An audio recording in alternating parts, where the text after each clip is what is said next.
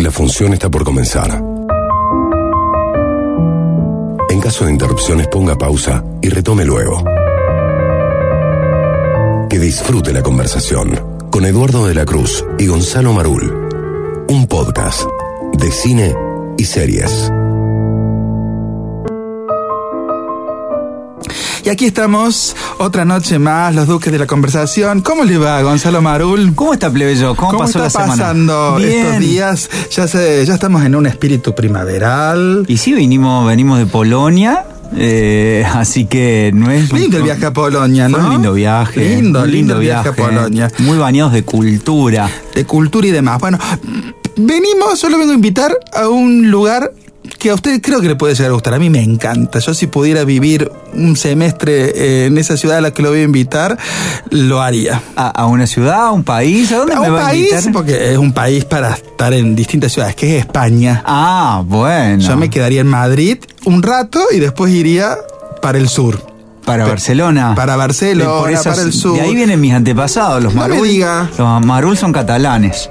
Ay, Y- duque de, eh, de- de Cataluña. Duque de la ciudad condal, mire usted. Que tenemos muchos amigos en. Mucho muchos- por aquella zona. Así que bueno, vamos Nos a vendría bien viajar. un viaje porque tocaríamos puertas, nos atenderían, iríamos de. El país de San, etapas. de San Sebastián, el país de los Goya. Bueno, fue la- el Festival de San Sebastián hace poco y bueno, decidimos un poco tratar de recorrer este país, esta cinematografía, una cinematografía muy vital con nombres em, mayúscula, pero hemos elegido para este programa, para este episodio, unos directores interesantes. Bueno, entonces vamos a ir a España, plebeyo querido. Vamos a hacer este camino con mucha decisión, mucha decisión y coraje, sin pensar que en este viaje vamos a llegar a nuestro destino.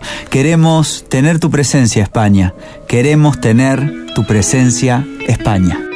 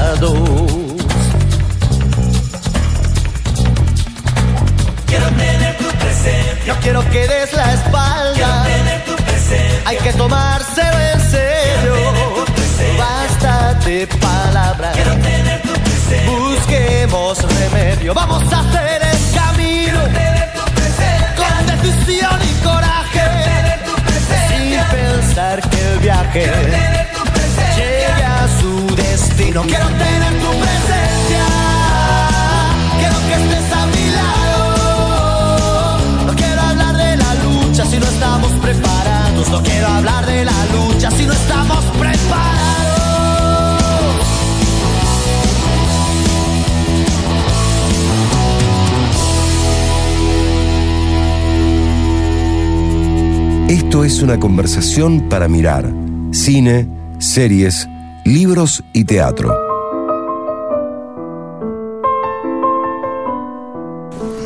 Bueno, aquí estamos en un país que nos que hay que visitarlo. Sí, Hay que visitarlo, hay que vivirlo, hay que comerlo, que ir de leerlo. tapas. Hay que ir de tapas porque es maravilloso. Es un país muy, muy lindo. Y su cinematografía está pasando por un momento más que interesante. Ya los nombres mayúsculos con eh, Almodóvar, Alex de la Iglesia y siguen las firmas. Ya van por sus películas, no sé qué número, pero hay toda una generación de cineastas jóvenes que me parece eh, interesante nombrarlos, remarcarlos y demás. Además, estamos en un país donde hay una discusión importante y estos directores lo, lo van a tener en cuenta porque eh, las plataformas han hecho, Ah, han claro. hecho hincapié en- fundamentalmente en Madrid, pero en toda España y a partir de este lugar o de este país eh, tiran sus tentáculos al resto de Europa y fundamentalmente América Latina. Y en el ámbito de los cineastas hay esa discusión, si trabajo para la plataforma o hago mi propia película. Obvio que la plataforma te ofrece eh, un buen pasar económico y una fama rápida.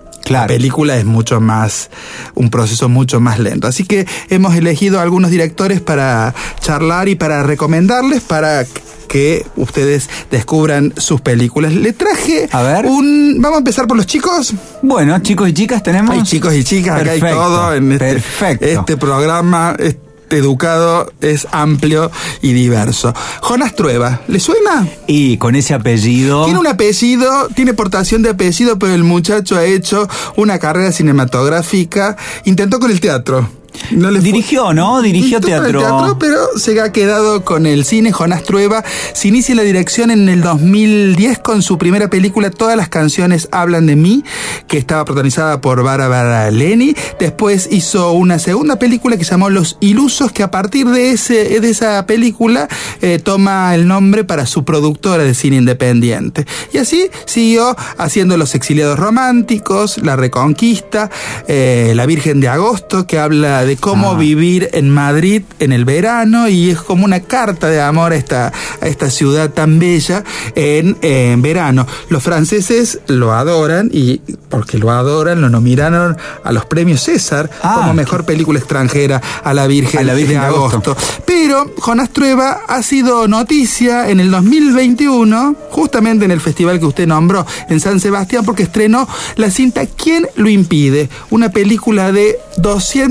220 minutos sobre la juventud y sobre seguir a un grupo de jóvenes en estos caminos, en una especie de road movie emocional y existencial. Así que casi tres horas de película. Qué bien. Es como importante, fue el furor de ese año eh, en España y en este año de los 220 minutos pasamos a una película de 60 minutos que tenéis que venir a verla, que es una película más intimista, una especie de obra de teatro de cámara. Y con ese título, qué buen título. Entonces, que tiene que ver con los efectos de la pandemia. Fue Ah. escrita y producida durante la pandemia. Es un director de cine que trabaja un poco desde lo minimalista. Hay algo de teatrero en Jonás, porque además decimos que probó con la música, probó con el teatro. Debemos, Además, hijo de no. Debemos hijo- decir que es hijo, viene de una familia de artistas. digamos. Exacto, Su, ¿no? su tío, su padre, su, Su- madre, su todos padre están cineasta, ligados. su hermano son también, todos ¿no? nombres mayúsculos. Claro, David Había que hacerse una carrera. Fernando Trueba, David Había Trueba. que hacerse una carrera en el clan Trueba, ¿no es cierto? Claro. Y el muchacho se lo hizo. Muy bien. Con esa cara de. Porque tiene un viejo flaquito, jovencito, parece un adolescente, con esa carita, hizo una carrera y tiene un nombre casi independiente de su propia familia. Tiene algo de teatro, le decía, porque él juega y apuesta a la creación colectiva. Es decir, siempre va a trabajar con los mismos. ¿Le suena? Los Me mismos, suena el mismo equipo técnico. Si puede ser con los mismos actores, los actores que eran adolescentes en una película, los cita para otra película y ya teniendo en cuenta la madurez y el desarrollo de la edad, así que me parece como interesante. Y tiene un pensamiento propio sobre el cine. Justamente en una de las entrevistas que leía para el programa, al padre le habían, le, habían hecho esta pregunta, a David Trueba estamos hablando, si Netflix le vendría a ofrecer eh, plata para su próximo proyecto cinematográfico, ¿lo haría o no? El padre dijo que sí. Entonces los periodistas, vio cómo somos los periodistas, ¿no? Le preguntan a Jonás qué haría en el caso de que Netflix le vendría a producir su película y tajante dijo no, porque dice que Netflix... eh, no permite estos proyectos independientes, el espíritu crítico y a su vez eh, obstaculiza el desarrollo cinematográfico. Totalmente. Me parece O, eh, bueno, Netflix 220 minutos hoy ya no lo permitiría. No le permitiría. Ha cambiado. Y en esta, en esta conversación, en esta charla, hablaba un poco del irlandés eh, Exacto. y de, lo- de los doscientos y pico de minutos del irlandés de Scorsese. Dice que Netflix nunca le vendría a proponer a él ese cheque en blanco, pero sí a un Scorsese o a su padre, David Trueba, y que Scorsese cometió un error, eh, lo dice cariñoso y afectuosamente, al dejar que Netflix le produjera su película en irlandés, porque después eh, lo vemos a Scorsese eh, criticar las plataformas y volver a la producción cinematográfica que tenía anteriormente, ¿no es cierto? Estamos en un contexto que en España se está discutiendo una ley de creación audiovisual donde los estados deben fomentar y poner dinero para el desarrollo de las, de las artes visuales, pero muy, muy empoderado en su opinión, muy independiente de, de su padre, y él apuesta a esta cuestión de eh, la creación propia, independiente, que el cine debe cuidar mucho. Lo hemos escuchado en varios directores y hay otro nombre que va a decir lo mismo con respecto a esto, que yo creo que es esa discusión que se daba en el cine hace un tiempo con el eh, corte final con el derecho al corte final, que a veces las plataformas te piden que hagas algo, pero se quedan, te vampirizan un poco el trabajo. Así que invitamos a ver... em, las películas de Jonás Trueba, sus tópicos son los vínculos, el paso del tiempo y qué hace esa generación ya sub 40. 40, sub 41 años, ¿no? Sub Sí, 40, claro. porque de- viene filmando a los de los 20, a los de los 30 y a los de los 40, por eso eh, su cinematografía es como esculpir en el tiempo. Eh, y las las posibles mutaciones de las personas frente a los cambios del mundo, digamos. Claro. Entonces, ¿a quién, quién lo impide esta, esta película que la dieron en el, en el Cine Club Municipal y que se puede conseguir por así? Porque hay que ver, los 220 minutos se disfrutan más en el cine que en el sillón de casa, pero eh, cuenta un poco de lo que implica ser ah, joven, treinta y pico, cuarenta y pico, en la España contemporánea o en el mundo contemporáneo, porque a veces no se nota tanto el anclaje de, de esa cuestión, ¿no es cierto? Eh, y él define la- una película como esa cajita o una caja que vos tenés en tu casa y donde guardas los recuerdos más preciados. Por eso cuando él Ay, hace una película, te iba a gustar la, la gusta, figura, ¿no es cierto? me gusta. Eh, la película como una caja donde uno pone cosas que les interesan atesorar y como el cine permite esa cuestión. Y su padre o su ídolo mayor, ¿quién es? Otro que se llama del mismo modo, Jonas, Jonas Mecas. Ay, claro, ¿Eh? por supuesto. Por eso me, me- cuestiones. me gustaba la figura. te gusta así esa cuestión. Pero bueno, esa cosa de. eh, de hacer del cine ese paso del tiempo y demostrar no al actor y a las historias que ya conocemos, sino tener un, un timing propio. Jonas Trueba es el nombre de este director. Por supuesto, invitamos a ver el cine de toda la familia, pero me parece que Jonas merecía tener un lugar eh, entre nosotros. Hay otro A ver. a lo mejor le puede llegar a gustar más. Este viene ya del lugar que habíamos contado recién, viene de Barcelona, del, de cartografía Y, sí. catalana, y es Albert Serra. Y claro, nació el mismo año que yo, 1975. No me diga. ¿Cómo no me voy a identificar con Albert Serra? Y nació en la zona de mis antepasados, Bueno, así pues, que... Albert, Albert Penny. No está viviendo en este momento en esos lugares porque ha tomado como patria, como patria a Francia y porque Francia ha admirado su cine de alguna manera. Así que lo que tiene interesante mm, Albert y otra directora que vamos a nombrar luego, que es filólogo Claro. filólogo, Sí. especialista en literatura hispánica, y hay ahí un trabajo porque es un director que está a contracorriente de toda moda narrativa Toda. hegemónica, es disruptivo. Si usted va a ver una película de Albert Serra, le dice, ha, estrenado la última película, todos los críticos y los periodistas dicen, es tu, primera película donde narras una historia, porque tiene el Claro. principio, introducción, desarrollo. Yo cuando vi lo que hizo con final. el Cervantes, con Don Quijote, eh, lo vi en Honor el de festival, Caballería. eh, Honor de Caballería, lo vi en el Festival de Mar del Plata. Yo estaba hipnotizado por lo que estaba viendo, pero la mitad del cine se levantó y se fue. No pudo soportar esta eh, idea que propone Albert, que no todo tiene que tener como una historia narrada de manera clásica, ¿no?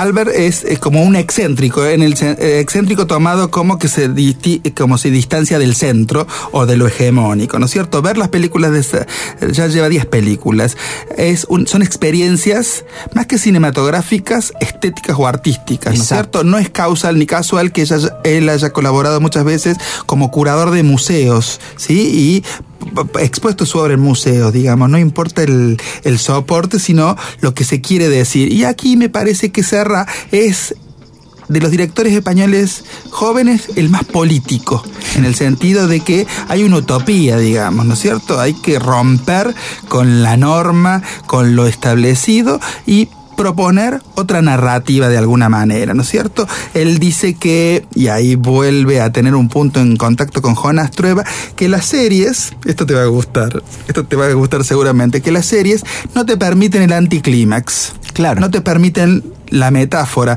Yo lo voy a traer a Pasolini y hablar de la parábola. Digo, en esta producción mecánica de chorizos, Seriada. series, Total. no podemos tener, tiene que estar todo contado, tiene que estar todo explicitado y guardarte para el próximo capítulo o para la próxima temporada. Entonces, no te permite el anticlímax. Y algo que hace Albert Serra, porque Albert Serra firma, filma muchas horas. Para su última película tiene, tuvo 540 horas filmadas. Porque el cine se hace en la sala de montaje. O se termina en la sala de montaje. Dice, voy a citarlo textual.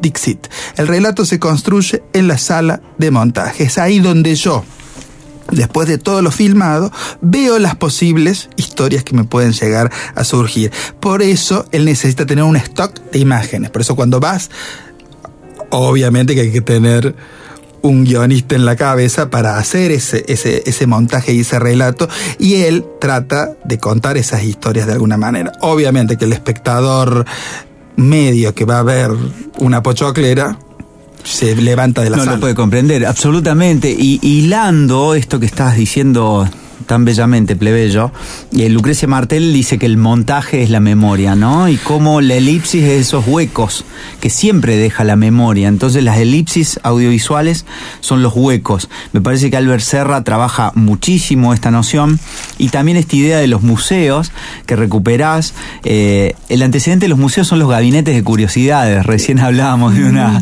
serie algo que va a venir, Justo que va, a algo venir, que va a venir. Y me hacía acordar a esta cajita de Jonas Trueba también, ¿no? Como una pequeña, un pequeño gabinete de curiosidades que tienen que ver con los recuerdos, con la memoria, cómo se unen en este excéntrico y yo diría también experimental, ¿no? Porque excéntrico el que se sale del centro y experimental el que rompe perímetros, el que se sale de los perímetros. Los perímetros, las convenciones impuestas por el cine, Albert Serra es el que son pocos los que se animan a sortear perímetros porque es mucho más cómodo quedarse adentro. Claro, la comodidad de la comodidad de lo que ya estás Eh, legitimado, legitimado además. exactamente. Él eh, cuando porque eh, él es un hijo directo del Festival de Cannes, porque honor de caballería, él no hizo él eh, cuenta que nunca hizo nada para que Fremont o el Festival de Cannes viera sus películas. La vieron, la seleccionaron y lo llamaron y gustó, pero no es que viste que hay gente que trabaja largo y tendido para estar en Lobby, esa, el mucho lobby. digamos. Entonces a él no le... Es más, el tema de... Justamente su última película habla un poco de esas cuestiones del prestigio y de lo que vos tratás de hacer para llegar a un lugar que él va a decir que no existe. Él está hablando de la política en esta última película, pero digamos, eh, a él le importa que esas experiencias tengan su público, que no es masivo. Tampoco. Y yo cuando escuchaba ciertas entrevistas lo linkeaba con la Lucrecia Martel, con el- la narrativa de Martel, que no están eh, y que filman cuando quieren, lo que quieren, digo que hay que estar, y ahí está la ahí está Mecas sobrevolando todo esto, porque es la independencia de, de un director de cine, digamos, ¿no es cierto? Independencia que a veces la regalas en pos de seguir filmando, ¿sí? Hay gente que no le interesa esa, esa cuestión. Dice, los directores de cine somos poetas, y a mí me interesa eh, eh, la, la figura y de cómo Albert Serra, ya cerca de los cincuenta y tantos, y Jonás en esta década del 40, intentan darle una importancia a las historias, algunas contadas de una manera narrativa y otras disruptivas. Exacto. Y esto es como lo interesante. Y que en una filmografía como el español existan estos dos personajes, me parece más que interesante. Fundamental. No me llegó a los 50 todavía Serra porque nació el mismo año No, que yo. bueno, La gente va a creer ahí. que estoy en los 50 y Yo quería hacerle, hacerle un poco de bullying. Bueno, Gracias, plebeyo. Ya les traigo a las chicas. ¿Las llamo a las chicas? Vamos, eh, si quiere plebeyo, vamos a escuchar un poquito de una canción preciosa, se llama Todavía, que suena en La Virgen de Agosto de Jonas Trueba. ¿Te parece? Película que hay que ver.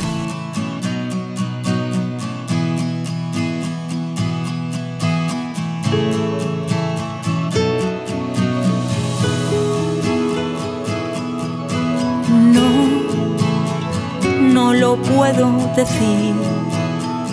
Los motivos que tuve no los pienso decir. A veces me canso de mí y quisiera cambiarme por cualquiera de aquí.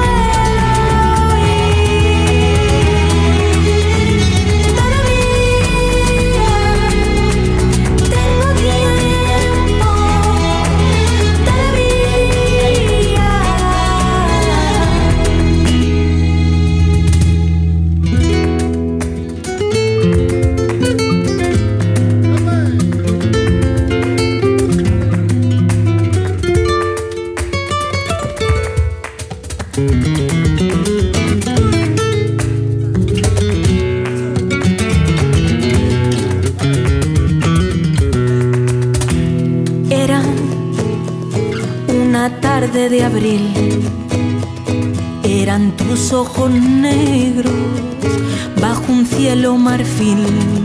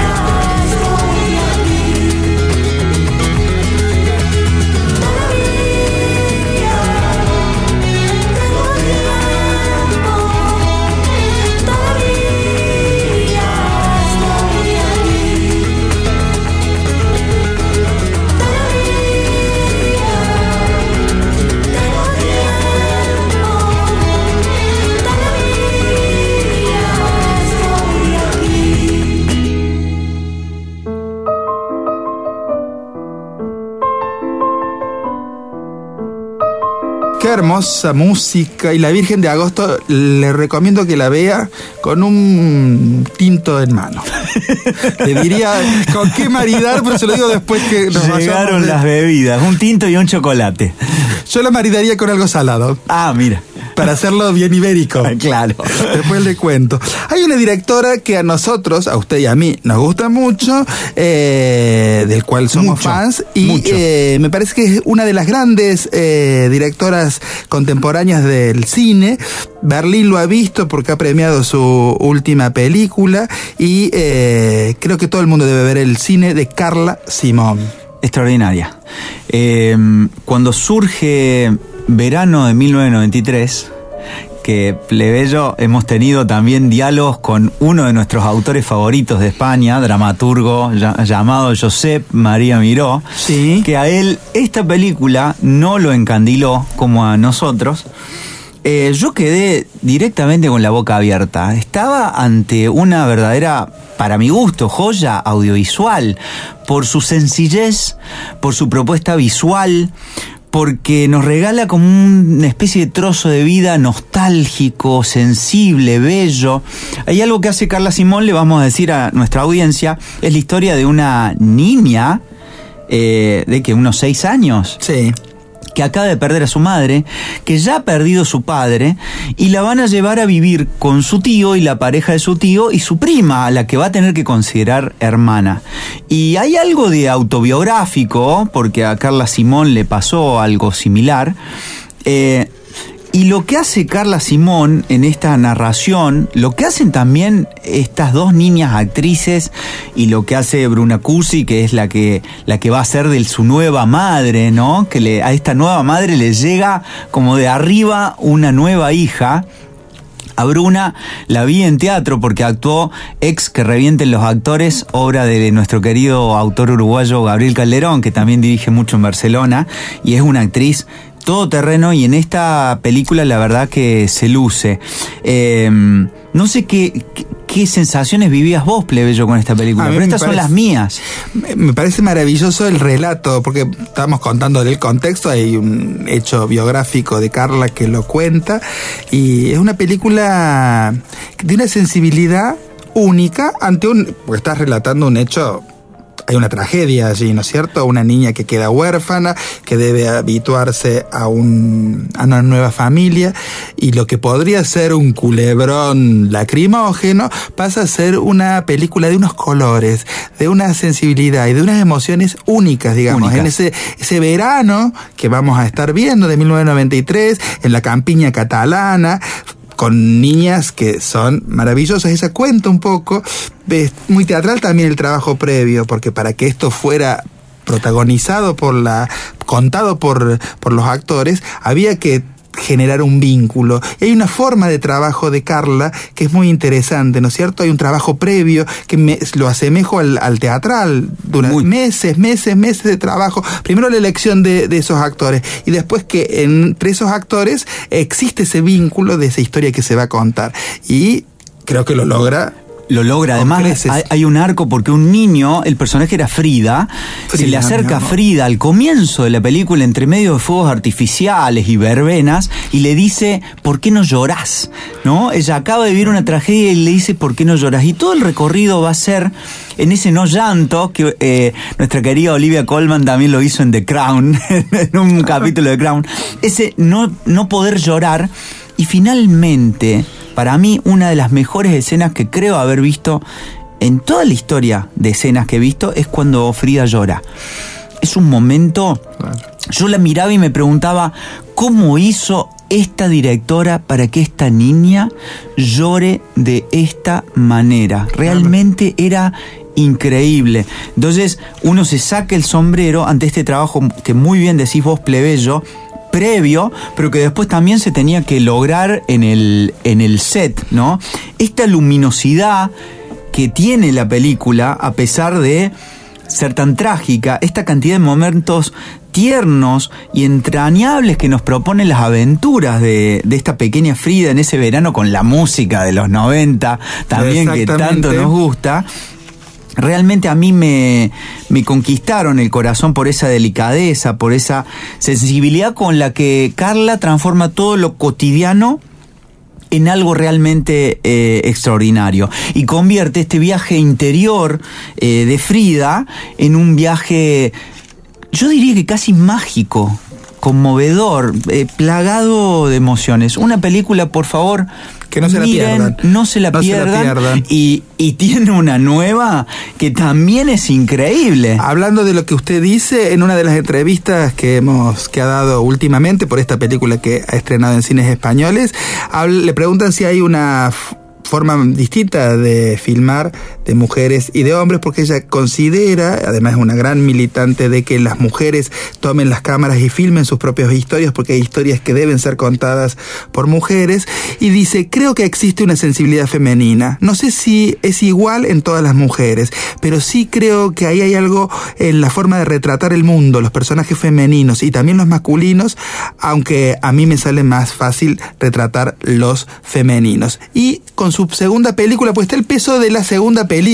Cuando una película ha sido tan vitoreada, tan aplaudida, está el peso de que vas a ver qué haces ahora, ¿no es cierto? Hay muchos directores que no, no llegan a la segunda película. Y eh, Alcarraz, que es la segunda película, que tiene un trabajo parecido al de verano 1993, pero mucho más antropológico porque cuenta la historia de una familia que junta frutos en la, en la campiña española. Ella hizo un casting con gente del pueblo y los estuvo, los tuvo encerrados, es una cuestión metafórica, los tuvo conviviendo un mes antes de filmar. Por eso cuando se estrene Alcarraz en las salas cinematográficas de Córdoba, cuando lo podamos ver, vamos a ver esa, esa familia, esos tíos, esos primos, esos, esos, esa familia ampliada que cuenta una historia de esa España profunda, de esa España que no vemos, que no cuenta ni el cine de Almodóvar, ni Alex de la Iglesia, ni de todos los que, que ya conocemos. Alcarraz se eh, alzó con el premio El Oso de Oro en Berlín y eso la convirtió en una de las directoras más favoritas para, para este año y es la que va a representar a España con, en los premios Oscars. Así que me parece Ella, eh, interesante. y esto. ella trabaja con eh, no actores, no, No. actrices, y hace un trabajo descomunal contando, como decías muy bien, plebeyo, esta familia que se realiza a realizar una última cosecha. La última cosecha. Porque el progreso viene y está arrasando con todo.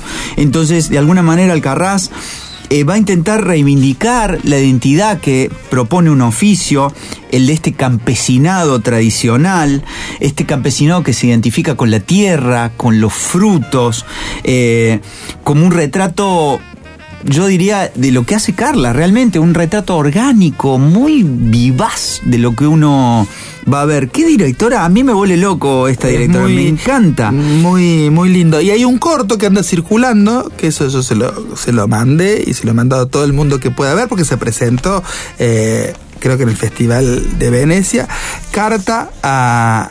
Carta a mi madre De mi hijo. Un corto de 20 minutos donde Carla aborda el tema de la maternidad. La idea es que vean verano de 1993 y después se pueda ver este corto. Es un ensayo cinematográfico. Está dentro. ah, Martel sigue apareciendo en el relato porque hizo un corto. Lucrecia Martel es el, un programa que tiene Miucha Prada para jóvenes talentos cinematográficos. O sea que eh, les pide que filmen algo. No te piden ni yo ni nada, que vos filmes algo. Y esta carta a su madre de parte de su hijo, es muy loco el, el viaje que va a hacer, es maravillosa. La buscan con el título y con el nombre de la directora y lo van a encontrar en YouTube porque hasta ahora sigue liberado, así que agradecemos fundamentalmente a Miucha Prada que permite fo- eh, fomentar que estas directoras se salgan de sus momentos cinematográficos y, eh, y hagan estos ensayos cinematográficos. Y hay una última que le traigo para hacer el cuarteto. Para- para cerrar chicas, el chicos. cuarteto. Pilar Palomero. También estudió filología hispánica, fotografía y demás y hizo en 2020 Las Niñas. El relato de adolescentes que quieren descubrir el mundo, pero fundamentalmente descubrir ese universo que es el amor y fundamentalmente el sexo. En una década está situada, la década es 1992, muy ligado a lo de Carla Simón. En Claro. España pasaron cosas durante 1992, invitamos a nuestros oyentes a, digo, es un momento de cambio eh, en la política española, en la economía y en la cultura. Entonces, son estas niñas donde vos te empezás a descubrir, eh, la directora lo arma, eh, arma el guion a partir de una carta que ella escribió, co- ca- co- Colegio Católico Apostólico Romano, donde quería servir a Dios. Ella había escrito una carta donde te- tenía la cuestión de servir a Dios y no había que relacionarse con el sexo opuesto. Eso lo había escrito Pilar Palomero como niña. Eso le disparó a hacer esta película que muestra, que muestra esa- ese 1992, muestra un país que en un punto está anclado a una ideología conservadora, ¿sí? Y donde la iglesia cumple un rol fundamental y la importancia del- de hablar de ciertas cuestiones. Así que invitamos a ver eh, el cine de Pilar Palomero, que en el Festival de San Sebastián ha debutado con su segunda película, La Maternal. También sigue la misma línea que Las Niñas y se mete a contar una historia de embarazo adolescente, lo que implica y los efectos de embarazos adolescentes. Estas directoras se documentan mucho, son como especie de antropólogas, ¿no es cierto? Entre comillas, digo, donde hay una preparación previa de hablar con, con las protagonistas para después, sí, escribir su guion. La maternal todavía no se ha estrenado en nuestros cines, pero Pilar Palomero y eh, Carla Simón son dos pilares fundamentales de esta nueva cinematografía española donde la mujer tiene un gran protagonismo y enhorabuena que así sea. Lectura en altavoz. El temblor que la voz le imprime a la letra. ¿Qué mirás? Me pareció ver a alguien. ¿A quién? No sé, me pareció que había alguien. ¿Dónde? Abajo, ahí, en la pileta. Ay, qué ganas de que empiece a hacer calor y poder bañarnos. Ahora mismo. ¿Qué? ¿Querés bañarte ahora? No, no. Quería decir que ahora mismo tenemos bastante trabajo con la mudanza. No estoy. ¿Qué te para- pasa? No, nada. No me pasa nada. ¿Por qué tendría que pasarme algo? ¿No estás contenta? ¿Contenta? No sé. Un poco agobiada, sí. Agobiada estoy. Pero, ¿no estás ilusionada? Dicen que las tres cosas más estresantes en la vida son una mudanza, una ruptura y un cambio de trabajo. Tenemos trabajo. Sí. No me vas a dejar, ¿verdad? No de momento. De momento. De momento no. Qué bien. Entonces, ¿Qué? una mudanza, sí. Una de tres. En una semana vamos a tener todo listo. Sí. Entonces, ¿qué? Los cambios. ¿No estás contenta con este departamento? Sí, su- supongo que sí. ¿Suponés? Sí. El antiguo departamento. ¿Qué? Humedades, ruido, los vecinos, no teníamos espacio y estábamos hasta las manos con el alquiler. ¿Continuó la lista? No, no, no, no, no hace falta. Departamento nuevo, en las afueras, tranquilo, soleado, el doble del que teníamos, nuestro. Sí, nuestro, pero 30 años para pagarlo. Mierda, cuando te pones así, Estoy contenta, Gerard, de verdad, estoy contenta. nadie lo diría. Ya sabes Que te ahogás en un vaso de agua. Los cambios. Es un cambio para mejor. Supongo. ¿Suponés? Los cambios me asustan. ¿Qué te asusta? Ya lo sé, tenés razón, ya lo sabes. Cualquier cambio, aunque sea bueno. Me pasa algo bueno y no puedo dejar de pensar que si todo va tan bien, es porque algo va a terminar torciéndose. Es que parece que querés que pase. No, claro que no. Cuando te pones así, Lo siento. Eh, me encanta este departamento. hace un momento no lo parecía. Solo pienso que el otro estaba bien. ¿Lo decís en serio? Y tenía su encanto. No lo puedo creer. Me acostumbraré. Deliro. Me va a terminar gustando, supongo que me va a terminar gustando. ¿Pero oís lo que estás diciendo? Sí, ¿qué? Tenemos una pileta abajo. Sí, Este departamento nuevo. sí, 95 metros cuadrados. Sí. Aire acondicionado. Sí. Se acabó pasar calor en verano. sí. Luz todo el día. Sí, sí, lo sé, lo sé, lo sé. Entonces, Me encanta. eso es lo que quería oír. A veces no sé cómo me aguantas. Yo tampoco. Ahora tenemos bastante trabajo con el traslado. Añadirle una ruptura sería demasiado estresante. Mira que sos, ¿eh? ¿Qué? Tonto. ¿Y a quién viste? No sé. Quizás enseñaban algún departamento, vecinos. Andás a ver qué tipo de gente vendrá. Al menos ¿Qué? que venga alguien, ¿no? ¿Y por qué? Somos los primeros. No querrás que seamos los únicos en toda la ur- urbanización. ¿Por qué no? Tendríamos toda la pileta para nosotros. Fragmento de Nerium Park de Josep María Miró, dramaturgo catalán.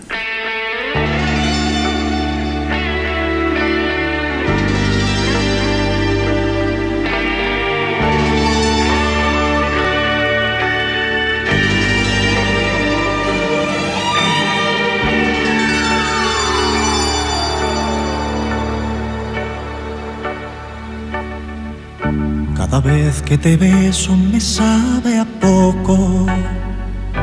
Cada vez que te tengo me vuelvo loco. Y cada vez, cuando te miro, cada vez encuentro una razón para seguir viviendo.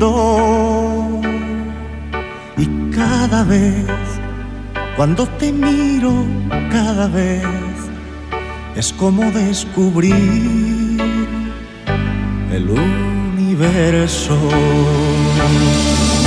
Te quiero, te quiero y eres el centro de mi corazón. Te quiero te quiero como la tierra al sol.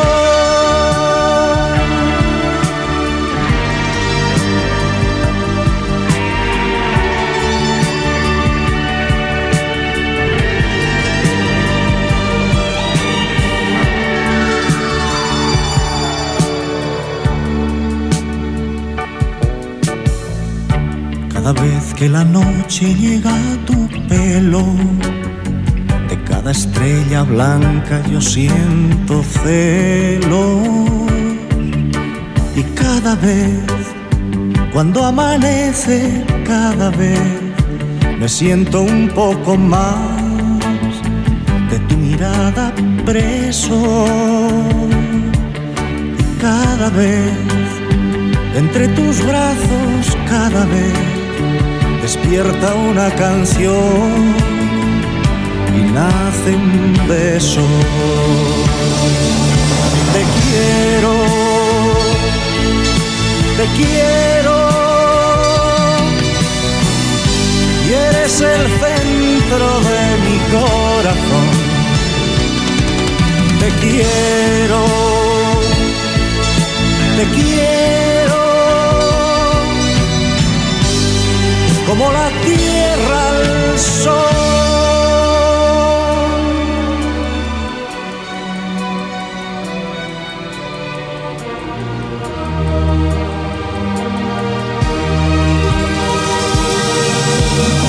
Quiero,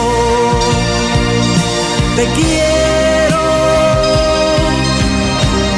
Y eres el centro de mi corazón. Te quiero, te quiero, como la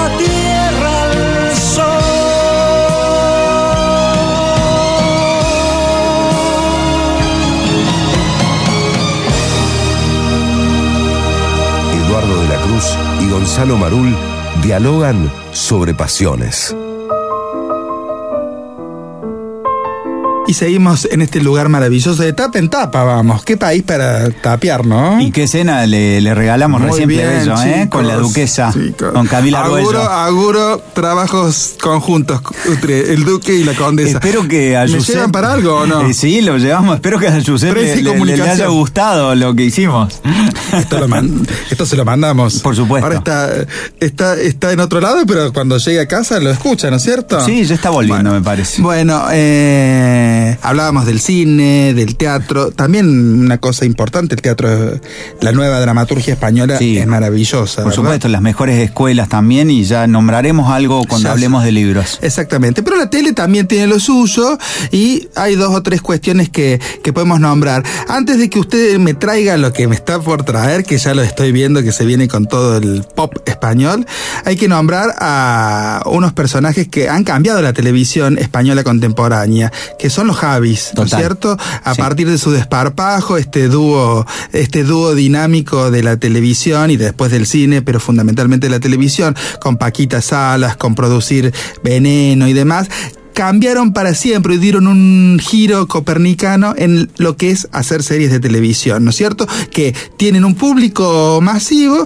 pero tienen también una beta de calidad y le dan voz a todo un colectivo que en España necesitaba tener eh, una representación televisiva. Ya la tenía en el cine, pero me parece que en la televisión y en las grandes audiencias lo necesitaban, todo el colectivo LGTBIU más. Y hemos recomendado aquí con mucho énfasis a las dos. Paquita Salas y Veneno han sido muy recomendadas. Y lo que te traigo, plebeyo, es una miniserie documental que algún vínculo tienen con los Javi, seguramente. Que se llama directamente Locomía. No sé si te suena el, el grupo Locomía. Cuando he bailado los hits de este grupo, no existían las redes ni los dispositivos, sino me veías, me veías en un TikTok Me seguro. hubiese encantado verlo. Si yo te digo anarquía, arte, éxito, traiciones, celos, avaricia, olvido, es realmente un verdadero culebrón. Y, real, y la vida de los Locomía y lo que nos muestra esta miniserie documental es que fue un verdadero culebrón.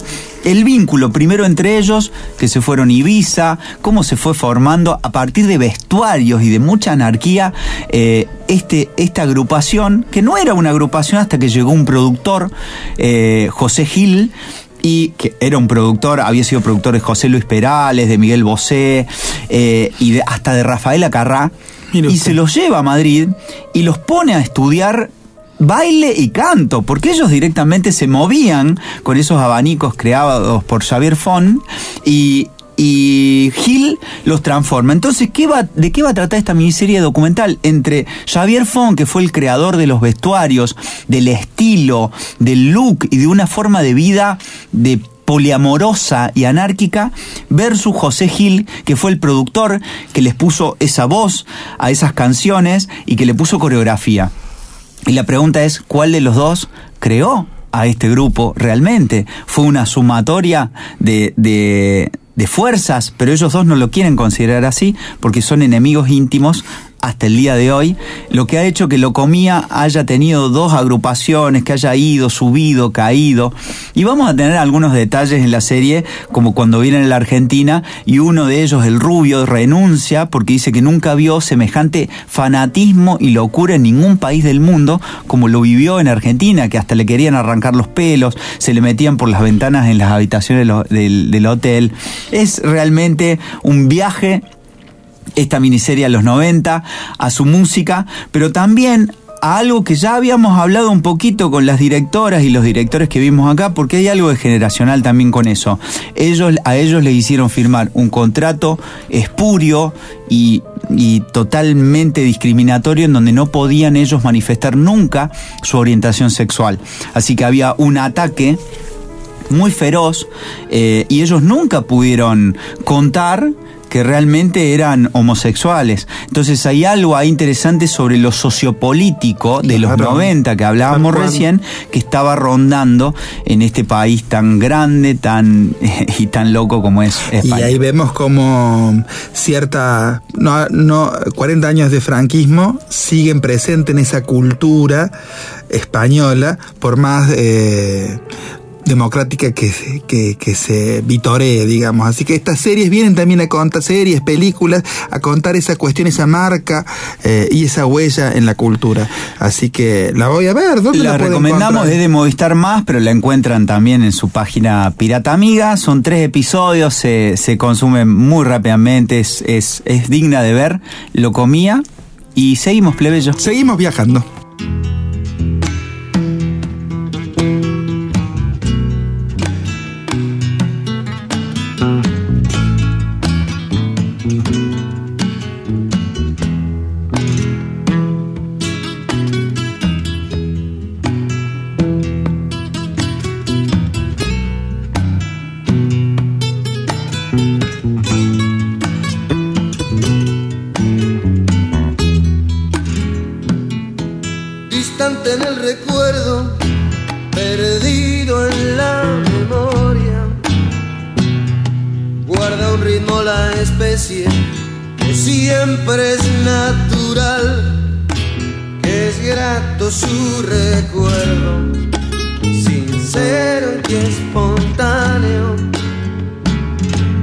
Ruido de cuero y caños,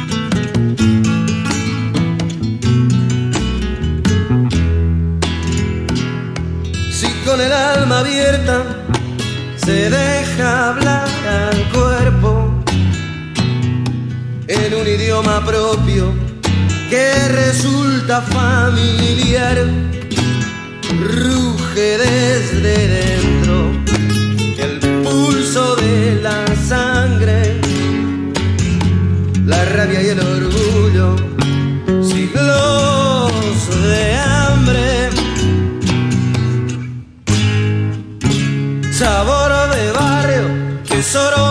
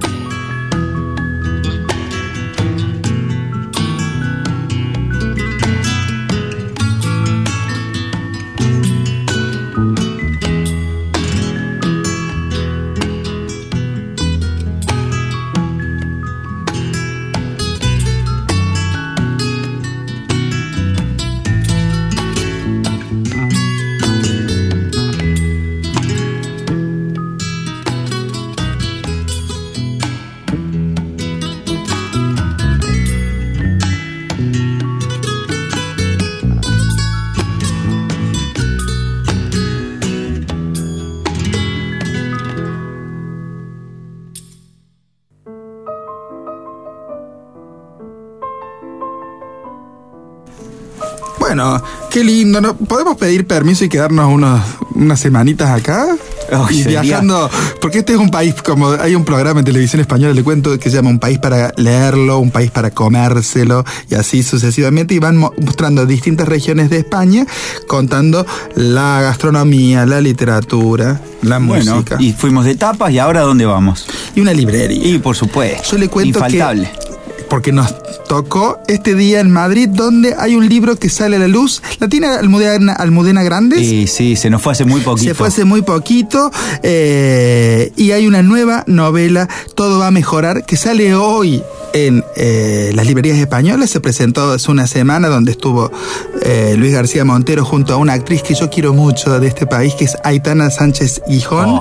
leyendo algunos de sus fragmentos. Y le recomiendo cuando llegue a las librerías en noviembre a Argentina, todo va a mejorar. Es una distopía. Almudena se dedicó siempre a la historia porque fue la que ficcionalizó un poco la historia de España. Esto que venimos contando que el cine, la televisión lo cuenta de una manera particular. Almudena lo, lo historizó y lo hizo literatura. ¿sí? Quedaron varios capítulos de esa, de esa narrativa truncos por su muerte, pero cuando en medio de la pandemia se va a hacer un estudio, estudios de rutina, le descubren un cáncer y le dicen que es terminal y que no hay posibilidad y demás. Entonces Almudena, al recibir esta noticia, se pone a escribir una distopía o una o lo que pasaría en el Madrid del 2040-2050. Y la empieza a escribir teniendo eso como tabla de salvataje, digamos, ¿no es cierto?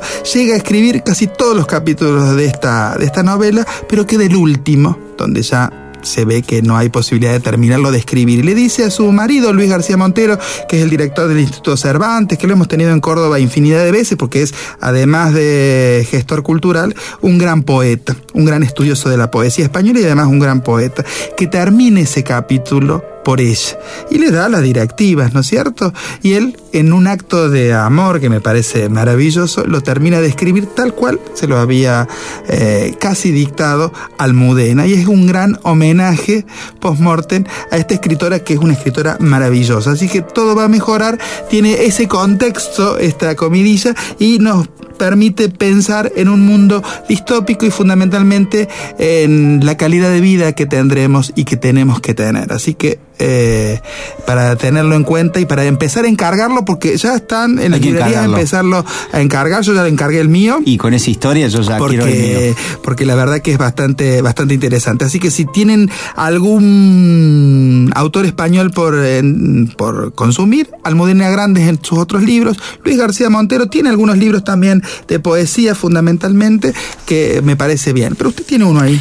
Y yo tengo acá eh, a alguien a quien considero uno de los más grandes dramaturgos ahora también del siglo XXI, que se llama Juan Mayorga. No sé lo si queremos. Lo, lo, reconoce plebeyo, integrante ahora de la Real Academia Española, que le va a hacer muy bien a esa institución tan,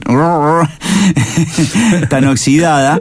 Eh, traigo un libro que a mí me gusta mucho, se llama Elipses, de él, donde desanda a través de muchísimos ensayos y teorías lo que él piensa sobre el teatro, lo que él piensa sobre la cultura, lo que él piensa sobre el arte. Y simplemente lo voy a a vender a este libro eh, leyendo un fragmentito. Dice Juan Mayorga, el centro del teatro es el frágil cuerpo del actor, un ser humano ante mí. Cada función de teatro debería ser una celebración de la humanidad. Cuando el teatro es dominado por su máquina, lo que se representa y celebra es el dominio de la técnica sobre el hombre. Extender lo visible es la primera contribución política del teatro. Extender la sensibilidad a la memoria del espectador. Mostrarle que algo es distinto de lo que parece, que algo podría ser distinto de cómo es, que algo pudo ser distinto de cómo fue. Darle a ver al orden dominante, los sentidos de realidad construidos por el poder, las ficciones del poder, darle medios, antes que nada palabra, para crear sus propias ficciones, hacer de él un crítico. El teatro no debe aspirar a convencer a nadie de nada, en vez de adhesión, debe buscar conversación. No tiene que dar respuesta. Su misión es mostrar la complejidad de la pregunta y la fragilidad de cualquier respuesta. Antes que proclamando la libertad, el teatro la defiende ejerciéndola. ¿Puede el teatro transformar el mundo? Hay que hacerlo como si pudiera. En todo caso, no sabemos cómo sería un mundo sin teatro. En todo caso, no descartemos que un ser humano, al encontrarse con el teatro, se transforme no despreciemos al ser humano. ¿Cómo? ¡Qué hermoso!